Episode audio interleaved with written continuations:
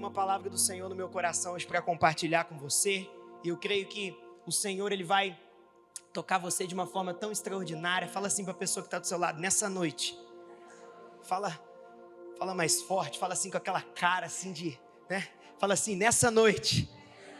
Deus vai te pegar.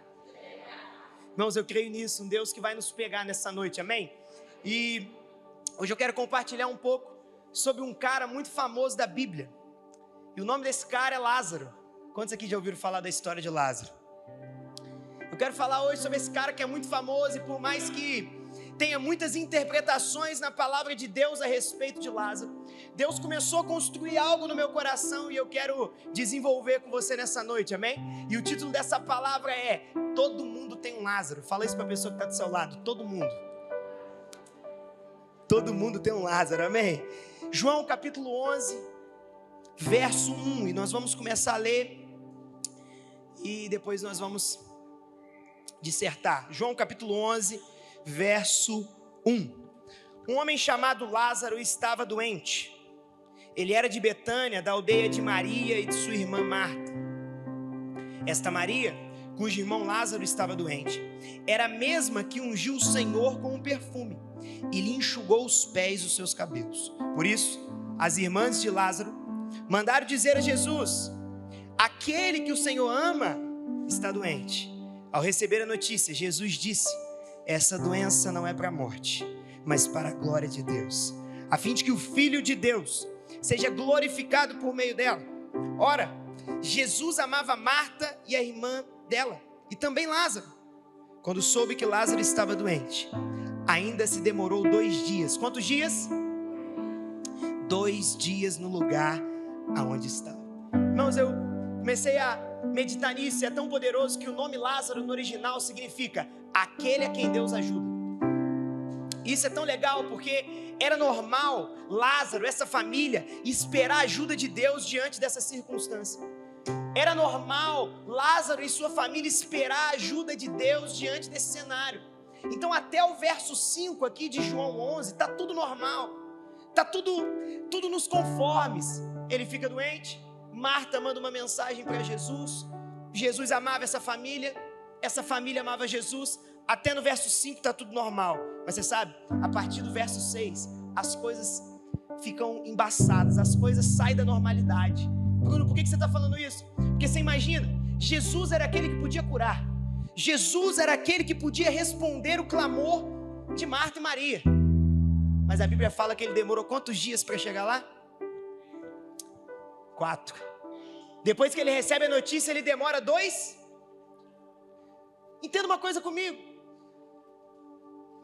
Jesus, e isso é interessante na história, é que Jesus, ele podia simplesmente, depois de receber a mensagem, ir até onde Lázaro estava, mas ele demora mais dois dias. E sabe, as coisas aqui então ficam estranhas.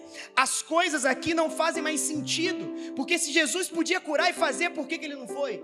E você sabe, talvez você entrou aqui nessa noite e a sua vida está assim, uma vida sem sentido. E eu quero pregar para você, que hoje você vai entender que nada que acontece na sua vida é à toa. Hoje você vai entender que Deus ele tem o total controle da sua história.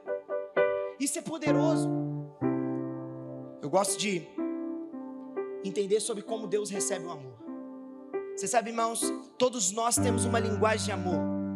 E eu vejo um Deus na Bíblia que ele ama quando eu e você confiamos nele. Quantos aqui confiam no Senhor?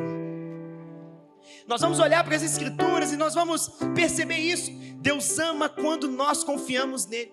Deus não vê amor como conforto, Deus vê amor como confiança. E sabe, lendo um pouquinho a respeito de confiança, o original de confiança significa o seguinte: entregar a alguém a responsabilidade de um trabalho, pôr sobre alguém os cuidados da nossa vida.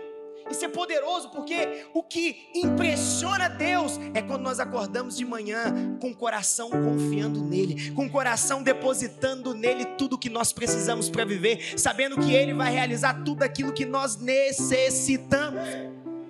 Coração de Deus se alegra quando nós confiamos plenamente nele e não em nós. Sabe, é interessante porque nós gostamos de confiar em nós, não é? Por isso que quando pessoas começam a passar aperto financeiro, elas perdem a cabeça. Porque até um certo ponto da vida elas estavam confiando no dinheiro. mas chega um momento que você precisa aprender a confiar no seu pai.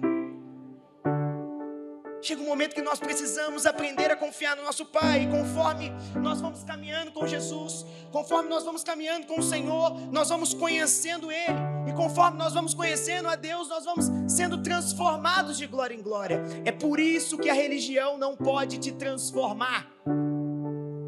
Somente é transformado quem caminha com Jesus. Somente é transformado quem se relaciona com Jesus. Presta atenção nisso daqui. A religião aponta o que Jesus pode fazer sem oferecer o que Jesus é. Essa é a religião. Ela aponta o tanto de coisa que Jesus pode fazer. Mas ela esquece de falar com você que a coisa mais importante da sua vida é ter um relacionamento íntimo com Ele. Eu estava no GC esses dias e foi tão interessante que eu estava vendo um irmão pregar e eu achei incrível o que, que ele fez, porque ele pegou de Gênesis a Apocalipse e ele falou em todos os livros alguma coisa que Deus fez para se relacionar com o homem. E no final ele disse: o desejo de Deus, de Gênesis a Apocalipse, é relacionar com você. Se ele deu o filho naquela cruz, não foi para te dar uma água ungida. Se ele deu o filho naquela cruz, era para se relacionar com você. Irmãos, isso é poderoso. Nós servimos a um Deus de relacionamento, nós servimos a um Deus valoriza muito mais o processo do que a promoção. Nós somos uma geração que tem a ganância por ser promovida em algo, por chegar a algum lugar, por ter algum resultado. E tem gente que pira, explode a cabeça porque não conseguiu ter resultado. Mas eu venho aqui te apresentar um Deus essa noite que valoriza mais o processo do que a promoção. Sabe por quê?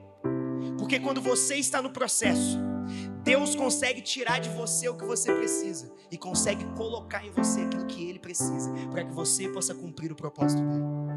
Isso é tão poderoso. Você pode falar glória a Deus nessa noite? Então presta atenção, qual que é o contexto?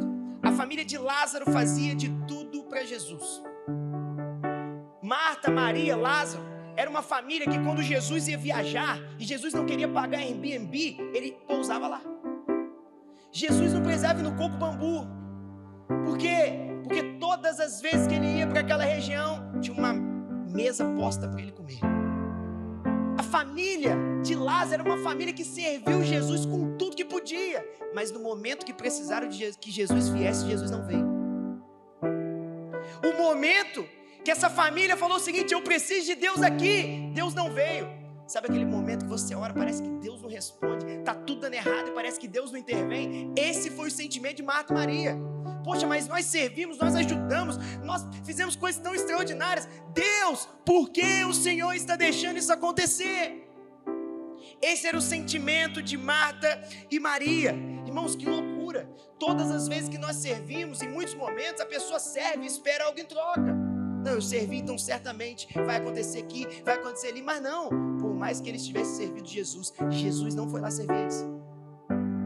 E isso embola a nossa cabeça, porque aqui a gente consegue ver a diferença do trabalho de Deus e o trabalho do homem. O trabalho de Deus é sempre um resultado. O trabalho de homem é sempre o trabalho do homem é sempre um processo. Deus é o Deus do resultado, mas o homem, ele precisa se posicionar para viver um propósito, para viver um processo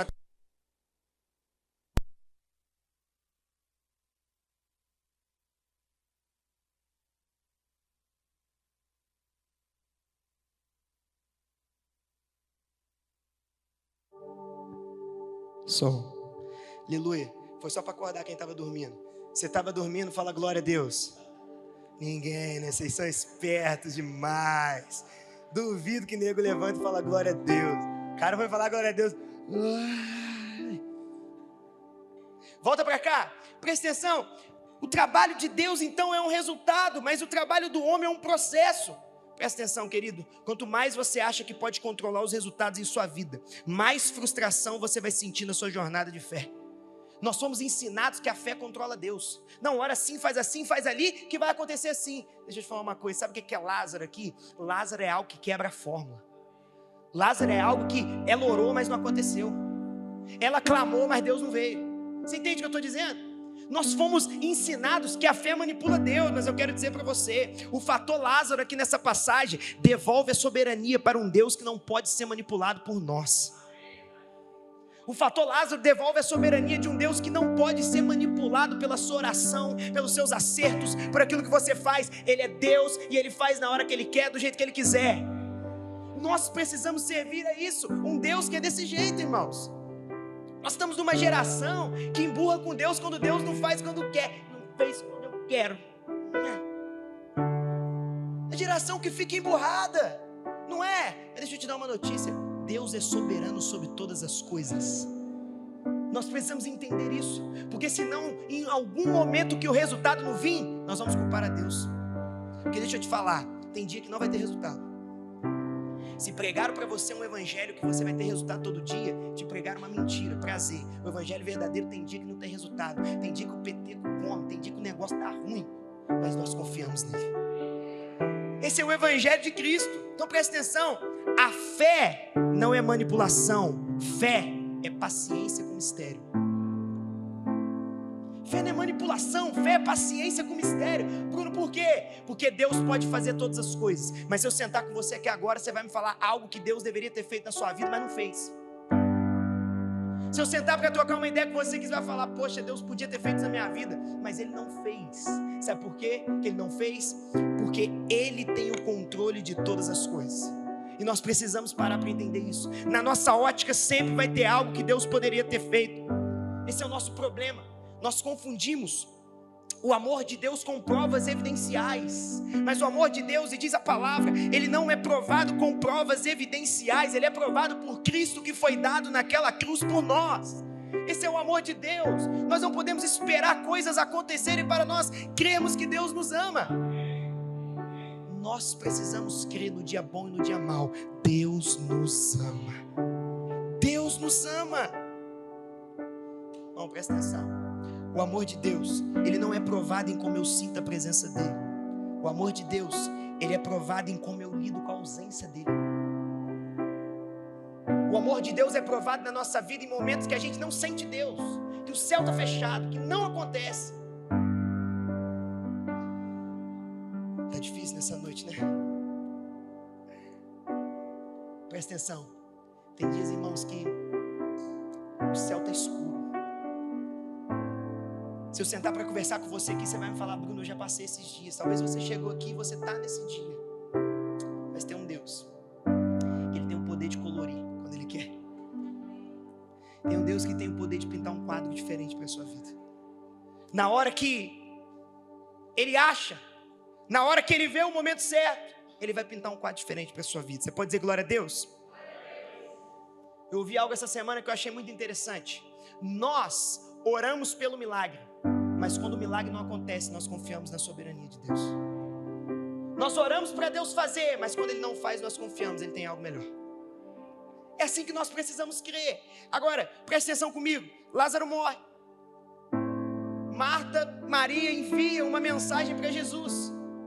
Sabe o que é mais interessante? É que Jesus deixa Marta e Maria no vácuo.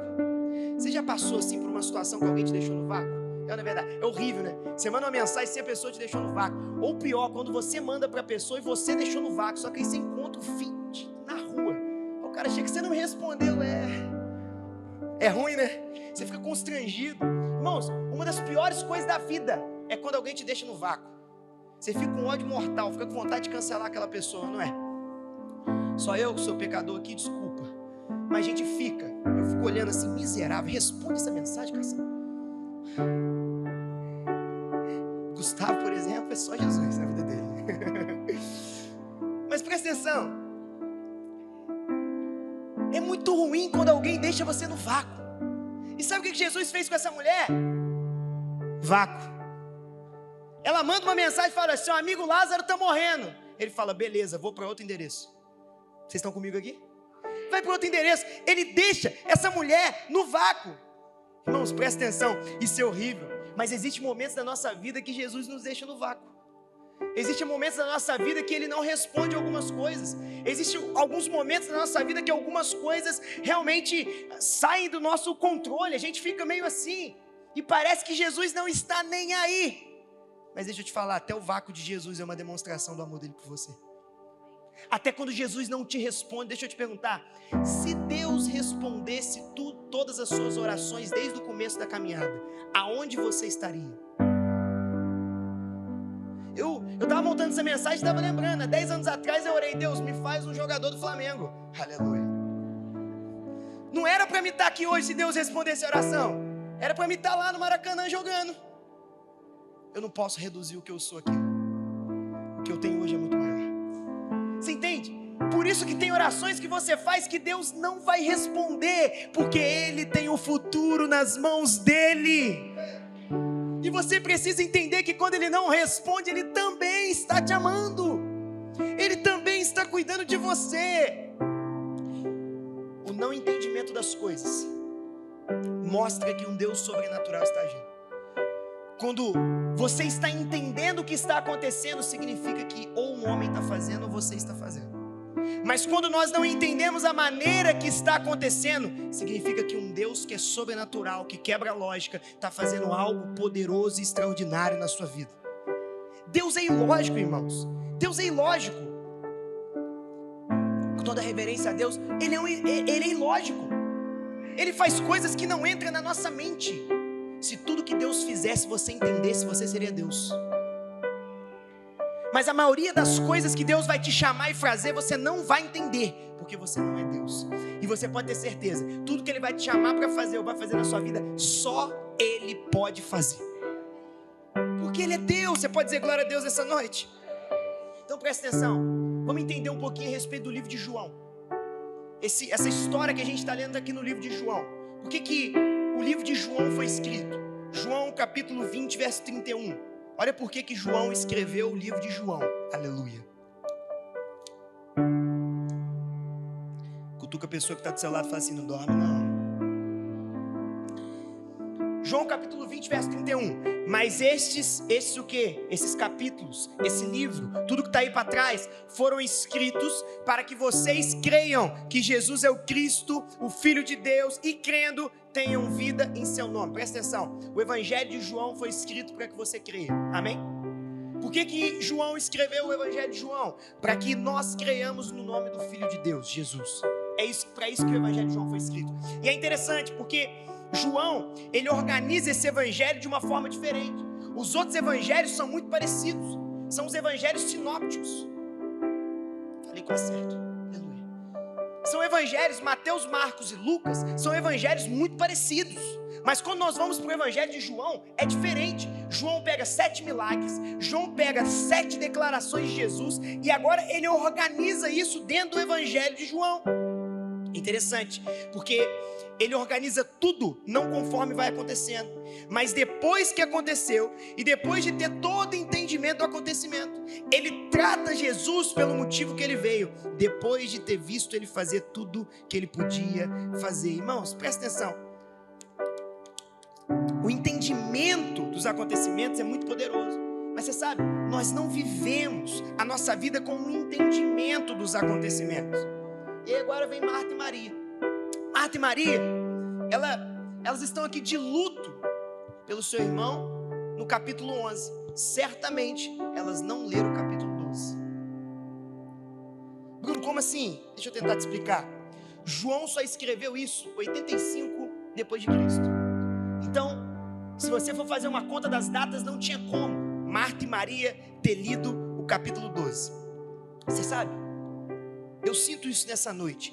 Algumas pessoas chegaram aqui no capítulo 11, debaixo de morte em alguma área da vida. O capítulo 11 é um capítulo que você vai ver isso. Um homem morto, precisando ser chamado para fora. Eu quero te dizer, Deus vai chamar pessoas para fora nessa noite. Você pode ter chego aqui, sabe? Já cheira mal, não tem mais como, não tem mais jeito. Deus vai chamar pessoas para fora hoje. Deus vai ressuscitar sonhos. Deus vai ressuscitar áreas. Você pode ter chego aqui capítulo 11, mas você vai sair no capítulo 12. Sabe, é incrível, irmãos, porque o verso 2 de João capítulo 11, João capítulo 11, verso 2, olha o que a Bíblia diz. Maria, acompanha comigo, Maria, sua irmã, era a mesma que derramara perfume sobre o Senhor e lhe enxugara os pés com os cabelos. Sabe quando nós lemos isso? Nós vamos perceber que algumas coisas vão fazer sentido na nossa vida só depois do fato. Você pode falar isso para a pessoa que está do seu lado. Algumas coisas vão fazer sentido na sua vida depois do fato. Bruno, por que você está falando isso? Porque isso que nós acabamos de ler aqui não aconteceu antes de João capítulo 12. Mas o escritor João, ele coloca isso no capítulo 11, mas não aconteceu antes do capítulo, capítulo 12. Por que, que ele faz isso? Porque João estava dizendo o seguinte: se você não se enxerga como adoradora do capítulo 12, você não vai ter força para suportar o capítulo 11. Se você não, não se enxerga como uma adoradora, você não vai ter força para suportar a pressão da morte. Você não vai ter força para suportar algumas coisas que a vida vai te trazer. Agora preste atenção. João coloca isso daqui no verso 2, mesmo não tendo acontecido aqui, para dizer o seguinte: nós precisamos ter uma ótica diferente de nós mesmos. Nós só vamos alcançar algumas coisas quando nós enxergarmos diferente, quando nós enxergarmos com uma ótica diferente. Nós somos pessoas que olhamos aquele momento ali que nós estamos passando e nos agarramos nele. Irmãos, nós precisamos, mesmo que nós estamos olhando tudo dando errado, nós precisamos olhar alguém que fez tudo já dar certo. Nós precisamos ter uma ótica diferente. Nós precisamos ter uma ótica diferente. Jesus é incrível. Porque Jesus, até as pessoas que andavam com Jesus, os discípulos, eles ficavam confusos com Jesus com aquilo que Jesus ia fazer, com a forma que Jesus ia agir, com a forma que Jesus ia realizar algumas coisas. Você imagina? Os caras que andavam com ele ficavam confusos. Nós precisamos entender isso. Deus é o Deus do resultado. O único papel que nós temos na obra de Deus é lançar semente. Por isso que a Bíblia vai dizer: ore ao Senhor da seara. Por quê? Eu ficava meditando a respeito disso e pensando, cara, o que é isso? A seara representa o resultado. Qual é o nosso papel nela? plantar semente.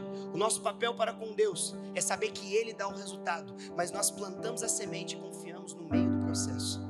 Quando nós fazemos isso, nós vamos experimentar um Deus que traz resultados na nossa vida. Você quer resultado? Pessoa fala hoje, não quero resultado, quero resultado, deixa eu dar uma chave. Planta semente e confia no meio do processo. Confia nele no meio do processo. Você vai ver o que Deus vai fazer na sua vida. Você pode dizer glória a Deus nessa noite? Agora preste atenção. A verdade é que todo mundo tem um Lázaro. E às vezes o Lázaro da sua vida não está fora, às vezes está dentro. A verdade é que todo mundo tem um Lázaro. O Lázaro de algumas pessoas está enterrado tão fundo que ela já até esqueceu dele. Irmãos, nós somos uma geração tão doida que a gente aprendeu a esquecer o, evento que aconteceu, mas nós não processamos a decepção. Nós aprendemos a, a deixar o evento que aconteceu para trás. Não, nem lembro mais disso. Não, nem ligo mais para isso. Mas dentro de você tem algo ainda. Porque nós somos uma geração que não conseguimos processar a decepção. Lázaro, o fator Lázaro, ele vai mostrar para nós o seguinte: a maneira como você processa a decepção determina se vai se tornar fé que te impulsiona ou medo que te paralisa. Quantas pessoas pararam na decepção? Quantas pessoas pararam naquilo que aconteceu na sua vida? Irmãos, é interessante. Hoje eu postei a respeito disso. Deus falou isso tão forte no meu coração.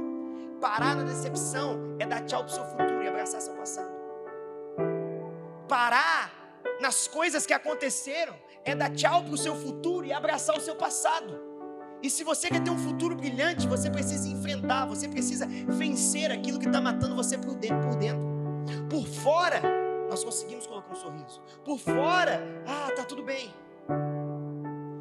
Mas talvez tenha um Lázaro morto dentro de você que hoje precisa vir para fora. Para que você possa vencer. Amém? Agora presta atenção. Nós precisamos amadurecer a nossa fé a cada dia. Nós precisamos amadurecer a nossa fé no entendimento que mesmo se Deus não fizer, Ele nos ama. Nós não podemos achar que Deus não nos ama porque algumas coisas não estão acontecendo. Nós precisamos amadurecer a nossa fé para que isso seja o fato mais importante da nossa vida. Deus nos ama e ponto final. Você precisa sair daqui nessa noite dessa maneira, que talvez você chegou aqui está tanta coisa acontecendo na sua vida que você está com dúvida. Mas Deus me trouxe aqui nessa noite para sanar qualquer dúvida que tem no seu coração. Você é amado por Deus.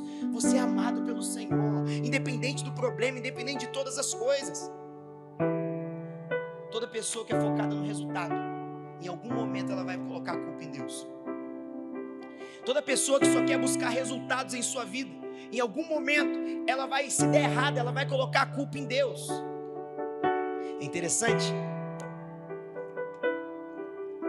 Porque em João capítulo 11, verso 16, nós vamos nos impressionar com a fé de Tomé. Preste atenção. Olha o que, que Tomé vai falar. Então Tomé, chamado Dídimo, disse aos outros discípulos: Vamos também para morrermos eu acho incrível nesse lugar a fé de Tomé. Tomé estava dizendo o seguinte: ó, nós vamos seguir Jesus de qualquer jeito. Nós vamos seguir de Jesus no bom e no ruim, na morte na vida. Nós vamos seguir Jesus de qualquer jeito, de qualquer forma. É isso que Tomé estava dizendo. Nós vamos para lá. Talvez a gente morra, cara, mas nós vamos com Jesus.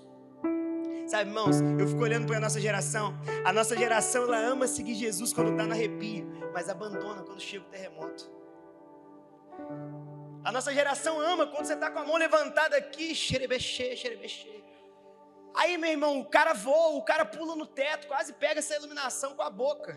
Mas quando chega um terremoto na vida dele, ele, ele, ele sai, ele vai embora, ele para. Não, Deus não me ama. Nós não podemos ser a geração do arrepio. Nós precisamos ser a geração de Paulo e Silas, que entra dentro da cadeia. E mesmo o terremoto acontece, tudo se quebra. No final, eles ainda estão pregando Jesus para um carcereiro. Nós precisamos ser a geração de Paulo, irmãos. Eu amo Paulo, porque a Bíblia fala que Paulo ele foi espancado porque ele estava pregando o Evangelho. E ele é colocado ali no chão, ali na porta de uma cidade. Isso me emociona demais, porque as pessoas chegam e falam: Paulo, nós vamos te levar para o hospital. Mas a Bíblia fala o seguinte: Paulo espancado no chão. A Bíblia fala o seguinte: e eles se levantaram e foram pregar em Derbe. Sabe qual era o coração de Paulo? Independente se está bom ou se está ruim, nós vamos pregar o Evangelho de Cristo. Independente se está bom ou está ruim, nós decidimos seguir Jesus até o fim. Você está comigo aqui nessa noite? Agora preste atenção verso 17 de João 11.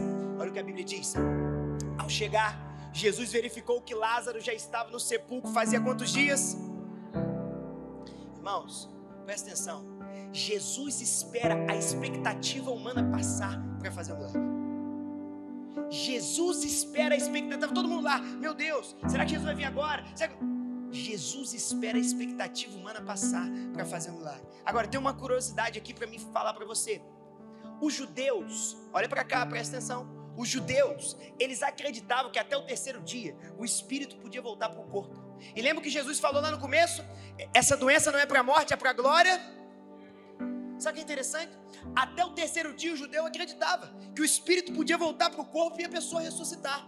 Por que, que Jesus chegou no quarto? Porque se fosse no terceiro não seria para a glória dele. Se Jesus chegasse no terceiro dia, os judeus iam falar: Não, isso é normal, o espírito voltou para o corpo. Mas Jesus chega no quarto para falar: Eu fiz um milagre. Deixa eu falar uma coisa para você: pode já estar tá cheirando mal na sua vida, pode ter passado tantos dias que você falou: Não tem como, não tem jeito. Deus está falando: A hora que eu chegar, eu vou fazer o um milagre, e isso vai ser para minha glória. Irmãos, deixa eu te falar. Deus não está no céu colocando a mão na cabeça e falando eu perdi o controle, não. Não há um Deus descontrolado governando você. Há um Deus que tem o controle governando você. Há um Deus que tem o controle de todas as coisas. É incrível nós vemos as pessoas achando que Deus perdeu o controle. Deixa eu te falar, lindo. Deus não perde o controle de nada. Deus não perde o controle de nada. Quando, quando o diabo estava fazendo festa lá no inferno, achando que deu ruim, Jesus desce no inferno e acaba com a festa do diabo. Tudo está nas mãos do Senhor. Bruno, mas eu perdi meu emprego. Está nas mãos do Senhor. Bruno, mas meu carro bateu. Está nas mãos do Senhor. Bruno, mas eu estou passando um negócio, uns pensamentos. Está na mão do Senhor. Tudo está nas mãos do Senhor. Você pode dizer glória a Deus por isso nessa noite. A nossa vida está nas mãos dele. Nós estamos nele. Verso 19, olha o que a Bíblia diz. E muitos judeus tinham ido visitar Maria, Marta e Maria, para confortá-la. Fala para a pessoa que está do seu lado, confortar. Pela perda do seu irmão. Eu amo esse texto porque esse texto está mostrando para nós o que as pessoas podem fazer por nós. Nós não podemos adorar pessoas, porque pessoas não podem fazer nada mais, nada menos do que nos confortar. Pessoas podem estar do nosso, do nosso lado ali, nos confortando, nos ajudando, mas é o máximo. Só Deus pode fazer um milagre na sua vida. Às vezes nós ficamos esperando de pessoas, esperando de pessoas. Deixa eu te falar, só Deus pode fazer o que você entrou aqui precisando hoje. Só Deus. Eu não posso fazer. Eu posso colocar a palavra. Só Deus pode. Verso 20. Vamos lá. Verso 20. Olha o que a Bíblia diz. Quando Marta ouviu que Jesus estava chegando, foi encontrá-lo, mas Maria ficou em casa. Agora presta atenção. Toda pessoa, cada pessoa tem um jeito diferente de tratar com a decepção, é ou não é? O que, que o texto vai mostrar? Maria fez o quê? Ela ficou deitada, ela ficou lá chorando na cama dela. É assim que ela tratou com a decepção. Vocês lembram do contexto? Tá todo mundo aqui decepcionado com Jesus, amém? Todo mundo aqui está decepcionado porque Jesus não veio, porque Jesus não realizou o milagre, Jesus permitiu com que Lázaro morresse. Olha que interessante. Maria, então, decepcionada, diz: Ó, oh, Jesus chegou. O que, que Maria faz? Maria entra para o quarto, vai deitar e vai chorar. Quem é Marta? Marta é aquela pessoa que você conhece que vai lá na porta arrumar a barraca. Essa é Marta. Alguém conhece alguém assim? Ou só eu? Sabe aquela pessoa? Tá, o, o pau tá quebrando lá, a pessoa tá chorando, fala assim: não vai ficar assim. É Marta. Marta vai lá fora para quebrar o pau com Jesus. É, Jesus, não bonito, hein? O cara lá tá morto por causa de você, não veio. Por que você não veio antes? Agora você apareceu, né? O dia que eu cozinhei, você veio, mas o dia que eu chorei, você não veio, não. É, meu irmão. Marta tava quebrando o pau lá fora. Ó, parabéns, hein? Agora você vê assim, em vez de você realizar um milagre, você chegou aqui para, né, participar do velório. Marta tá ali, irmão. Aquela barraqueira. Marta era barraqueira. Gênero forte, barraqueira. Tava aqui quebrando. Enquanto Maria estava lá dentro, Marta estava lá fora quebrando pau. É interessante, porque Marta encontra Jesus aonde? No portão. Fala comigo, no portão. Depois, Marta sai de lá. Jesus não entra em casa. Presta atenção nisso daqui. Todas as vezes que Jesus foi a Betânia na casa de Marta e Maria, ele fez o quê? Ele entrou. Mas dessa vez Jesus fica onde? No portão. Porque Jesus só vai até onde nós damos liberdade. Jesus só age na nossa vida até onde nós abrimos. É por isso que não adianta você vir na igreja. Deixa eu dizer, a igreja é uma plataforma que vai te ajudar, mas só Deus vai te transformar. É por isso que você pode vir aqui a vida toda. Se você não abrir o seu coração, alguns quartinhos do seu coração para falar, Jesus entra. Ele está à porta e bate. Aquele que ouvir a voz e abrir a porta, ele entrará e ceará. Agora, se nós não ouvirmos a voz, se nós não abrimos a porta, ele não vai vir. Você vai ficar do mesmo jeito até morrer. Você entende comigo aqui? Jesus fica lá no portão, irmão. Olha que loucura. Até Marta voltar, ele fica lá. Porque ele vai fazer na nossa vida isso. E às vezes, quando nós nos decepcionamos com Deus, às vezes, quando nós nos decepcionamos com algumas coisas que Deus não fez, que Deus não impediu que acontecesse, a gente sai e vai fazer o quê? Quer saber? Vou fazer do meu jeito. Deus não veio até agora, Deus não me deu, então vou procurar e vou fazer do meu jeito. Deus não fez assim, então eu vou. E a gente começa a fazer tudo do nosso jeito. A gente vai colocando a mão e no final dá tudo errado. Sabe o que eu amo em Deus? É que Ele continua no portão de braços abertos falando: deu tudo errado, filho. Eu já sabia, mas eu estou aqui te esperando porque eu sei que você não consegue fazer, mas eu posso fazer. Confia em mim. É muito poderoso, irmãos, quando nós vamos olhando o Evangelho, nós vamos entendendo o coração de Deus para nós. João capítulo 11, verso 21, vamos continuar. Disse Marta a Jesus: Senhor, se estivesse aqui, meu irmão teria morrido. Ela tá quebrando o pau aqui ainda. Ela não para. Barraqueira é assim, né? Quando começa, não para, irmão. Tem que chegar alguém. Tem que... Fala amém, não, senão você denuncia. Não olha para o lado também, não. Senão você denuncia a pessoa. Mas sei que, mesmo agora, Deus te dará tudo que pedires. Irmãos, Marta sai lá fora. Ela fala: Jesus, se eu estivesse aqui, eu podia curar. Ela está pilhada, ela está grilada. Mas isso não muda quem Deus era. Isso não muda quem Deus é. Você não fez o que eu fizer, você não fez o que eu queria, Senhor. Mas isso não mudou o meu entendimento de quem o Senhor é. Minha pergunta é: quando Deus não faz o que você quer, tudo muda? Deus mudou? Você esfriou? Quando Deus não faz o que você quer na hora que você quer, Ele agora é mal? Sabe o que Marta está falando para nós? Deus não fez o que eu queria, mas eu ainda continuo acreditando que se o Senhor liberar uma palavra, vai acontecer. Irmãos, nós precisamos chegar a um momento da nossa vida e entender: olha, Deus não fez, mas Ele ainda é Deus. Deus não fez, mas Ele ainda é poderoso. Pula lá para o verso 27. E aí nós vamos então caminhando para o fim. Verso 27. Olha o que a Bíblia vai dizer, 11, 27. Marta respondeu: Sim, Senhor, Eu creio que o Senhor é o Cristo, o Filho de Deus que devia vir ao mundo. Sim, Senhor. Você pode levantar suas mãos comigo onde você está. Você pode dizer isso, Senhor, eu creio. Ah, Senhor, fala assim comigo, Senhor Jesus. Eu creio que independente de todas as coisas, o Senhor é Deus. Eu creio que o Senhor é poderoso para fazer infinitamente mais do que eu peço ou que eu penso. Você pode dizer glória a Deus. Marta estava falando aqui, independente, ele não veio, mas eu creio, Senhor. O Senhor não fez, mas eu creio. Senhor, não está do jeito que eu quero, mas eu creio em Ti. Marta está falando isso. Eu creio em Ti acima de qualquer circunstância. Irmãos, presta atenção. Nós vamos passar por tantas circunstâncias complicadas, e isso vai checar o nosso coração, isso vai checar onde nós estamos colocando a nossa vida. Se qualquer vento te balança, você não está pronto para posições espirituais. Se qualquer vento balança você, você não está pronto para algumas coisas que Deus quer fazer nessa cidade.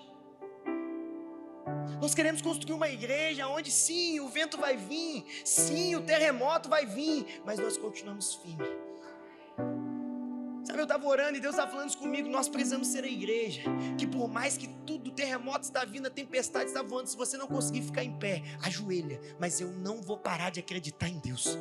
Eu não vou parar de acreditar no Deus que eu sirvo. Amém? Você pode dizer glória a Deus? Verso 28, olha o que a Bíblia diz. E a história vai continuando. Depois de dizer isto, Marta foi chamar Maria, sua irmã. E ele disse em particular: O mestre chegou e está chamando você. Quando Maria ouviu isso, levantou-se depressa e foi até ele, pois Jesus ainda não tinha entrado na aldeia. Olha que interessante. Onde Jesus estava? Lá no portão. Ele não tinha entrado. Eu amo isso. Jesus não tinha entrado na aldeia, mas permanecia onde Marta havia encontrado. Se eu e você nós decidimos manter Deus à distância, Deus vai ficar à distância. Se nós decidimos manter Deus longe dos nossos problemas, sim, nós vamos precisar tentar resolver os nossos problemas.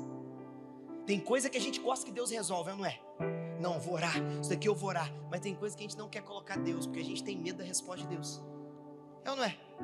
Tem coisa que a gente não quer colocar Deus, tem coisa que a gente quer resolver do nosso jeito. Tem coisa que a gente quer ir, não, eu vou fazer nós não podemos deixar Deus à distância.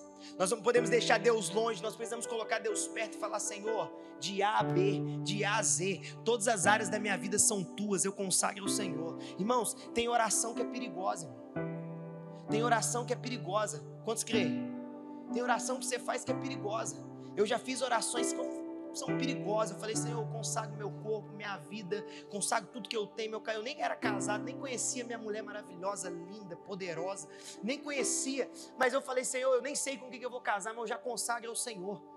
Orações perigosas. Eu entreguei minha vida e falei, Senhor, tudo é teu. Do jeito que o Senhor quiser. Eu estou contigo, se der ruim, vai dar ruim.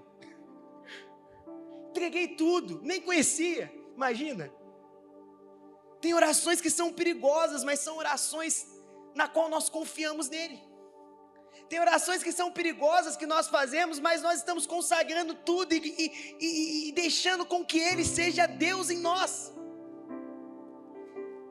Eu amo esse texto, porque ele vai caminhando para o fim, e no verso 33 a Bíblia vai dizer o seguinte: quando Jesus viu que ela chorava, e que os judeus que o acompanhavam também choravam, agitou-se no espírito e se comoveu e perguntou: Onde vocês puseram? Eles responderam: Senhor, vem ver. Presta atenção. Deus não faz milagre no desespero. Sabe o que, sabe que isso mostra para nós? Um Deus que se comove. Um Deus que não deixa você chorar sozinho. Presta atenção, você vai chorar. Mas sabe o que esse texto está mostrando para nós? Existe um Deus que não deixa a gente chorando sozinho. Existe um Deus que se comove, um Deus que está conosco, um Deus que está junto até a consumação dos séculos eu estou com vocês. Esse é o nosso Deus. Bruno, eu estou chorando. Parece que eu estou sozinho. Não, hum, hum, hum. você não está sozinho. Deus está lá com você. É poderoso porque todo mundo tem um Lázaro, irmão. Todo mundo tem uma curva que a vida fez que não tem sentido, uma curva que acabou, que quebrou, que deu ruim, uma curva que que você olhou e falou assim: Meu Deus do céu, tinha que ser desse jeito. Deus, só tinha que permitir isso. Deus, só tinha que fazer isso. Todo mundo tem um Lázaro. Você que entrou aqui, você tem um Lázaro. E sabe, é poderoso porque quando Deus fala assim, onde vocês colocaram o morto, eles dizem: Olha, vem ver. Ele está falando: Olha, me leve aonde você enterrou coisas na sua vida. Me leve aonde você perdeu entusiasmo. Me leve aonde você perdeu esperança. Me leva aonde você perdeu otimismo. Me leva aonde você enterrou os seus sonhos. Jesus está falando isso para algumas pessoas aqui nessa noite. Me leva, me leva aonde você enterrou as coisas. E aí veio o texto que eu sempre falava na escola dominical, cara. Eu acho que a tia tem raiva de mim até hoje por causa disso. Porque eu tinha que decorar um versículo para levar. E meu pai era um cara muito influente lá na igreja. Então eu falava, pô, como é que um cara, o filho desse cara não vai levar o versículo? Eu tinha que levar o versículo. Criança. Aí todo, todo, todo domingo chegava lá, trouxe o versículo, eu trouxe. João 11,35, Jesus chorou. E aí chegava a semana que vem, e aí trouxe o versículo, levantava a mão de novo, trouxe. Jesus chorou. E eu acho, cara, que ela ficou com tanta raiva de mim. Era um, dos únicos versículos que eu tinha decorado na Bíblia. Mas sabe o que é poderoso? É um dos versículos mais poderosos da Escritura. Jesus chorou, presta atenção. Antes de Jesus demonstrar o seu poder, ele demonstra a sua empatia. Irmão, presta atenção. Antes de Jesus sair fazendo tudo, ele vai olhar para você e falar: Eu amo você. Eu choro com você. Eu tô com você. Você não está sozinho. Eu tô com você. Antes de Jesus demonstrar o poder, ele demonstra a empatia dele pelas pessoas. É por isso que nós fomos chamados não só para sorrir, alegre com os que se alegram e chorem. Jesus era esse. Tinha momento de alegria, tinha momento divertido, mas quando era para chorar, Jesus não estava em espírito. Eu lembro que eu era de uma igreja e tinha uma pessoa lá que falava muito isso. Não, irmão, eu tô com você em espírito. Isso é o maior clichê, bobeira que eu já ouvi na vida. Desculpa se você não concorda. Mas espírito não carrega caixa quando alguém vai fazer mudança. Não estou com você em espírito. Estão comigo? Então não estou com você em espírito, estou com você. Vamos chorar junto, agora, aqui. É assim. Se nós queremos ser uma igreja no padrão de Jesus, era essa a igreja. Cheguei. Vamos chorar? Essa é a igreja de Cristo. Agora é poderoso. Partindo para o final. Verso 36. Olha o que, que diz. Então os judeus disseram: Veja o quanto ele o amava. Mas alguns disseram: Será que ele, que abriu os olhos ao cego, não podia fazer com que Lázaro não morresse? Isso é tão forte porque sempre vai ter duas vozes na, minha, na nossa vida: uma dizendo, você é amado, a outra dizendo, se ele te ama, por que ele deixou isso acontecer? E nós precisamos parar para entender que o diabo, ele sempre vai vir com uma voz para tentar fazer você duvidar de Deus. É ou não é? Irmão, não tem nada pior quando está tudo dando errado aquela voz. Pô, por que, que Deus está permitindo isso? Por que, que Deus permitiu terminar? Por que, que Deus permitiu começar? Por que, que Deus não dá isso? Por que, que Deus não faz isso? Pô, por que, que você está passando por isso? Pô, Deus te ama mesmo. A pior coisa que tem é esse momento que o diabo tenta trazer dúvida sobre nós.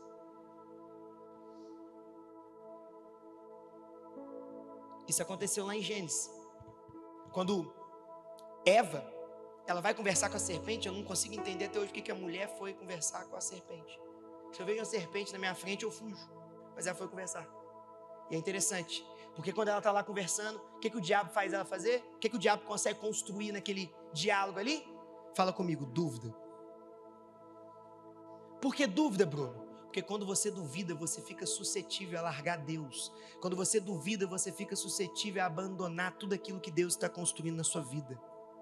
É por isso que você tem que blindar o seu coração das dúvidas. É por isso que você tem que blindar o seu coração das vozes que tentam te convencer e fazer você duvidar daquilo que Deus está construindo na sua vida. Verso 38, e Jesus vai dizer o seguinte: Jesus, agitando-se novamente em si mesmo, foi até o túmulo, que era uma gruta em cuja entrada tinha colocado uma pedra. Presta atenção, o que essa pedra representa? Nada mais vai entrar no meu coração, nada mais vai sair. Coloquei uma pedra, enterrei. Quero mais saber, quero mais resolver. Tentei até hoje, não deu? Colocou uma pedra. Eu amo Jesus. Porque no verso 39 ele vai dizer o seguinte: Então Jesus ordenou: tirem a pedra. Então Jesus ordenou: tirem a pedra. Marta, irmã do falecido, disse a Jesus: Senhor, já cheira mal. Porque está morto há quatro dias. O que, Marta está falando, Senhor? Te falar. Eu coloquei uma pedra porque eu não quero nem mais me envolver com isso. Eu não quero que ninguém saiba o que está aqui dentro. O que eu passei foi tão complicado. O que eu estou passando está tão difícil. Para mim, acabou. Não tem mais jeito, Senhor. Já cheira mal. Não tem mais esperança, não tem mais expectativa, não tem mais como acontecer nada. Hoje eu vou apresentar um Deus que ele chega nos 45 do segundo tempo e muda a sua história. Hoje eu vou te apresentar um Deus que chega nos 45 do segundo tempo e o jogo pode estar do jeito que está, ele vira o placar. Esse é o Deus que nós estamos servindo. Enquanto você não acredita, tem um Deus que está falando para você: tire a pedra. Enquanto você está colocando pedra para enterrar aquilo mais fundo, tem um Deus nessa noite falando para você: tire a pedra. Irmãos, e o amor de Deus é tão grande porque tem hora que a gente não está acreditando mesmo. Mas você sabe, até quando a gente não acredita, Deus acredita em nós. Alguém pode dizer glória a Deus? Irmão, o amor de Deus é tão grande que tem hora que a gente não está acreditando, tem hora que a gente já desistiu, a gente já chutou o pau da barraca, mas tem um Deus que nos ama acreditando em nós. Irmão, isso é muito poderoso. Jesus respondeu, verso 40. Eu não disse a você que se cresce veria a glória de Deus.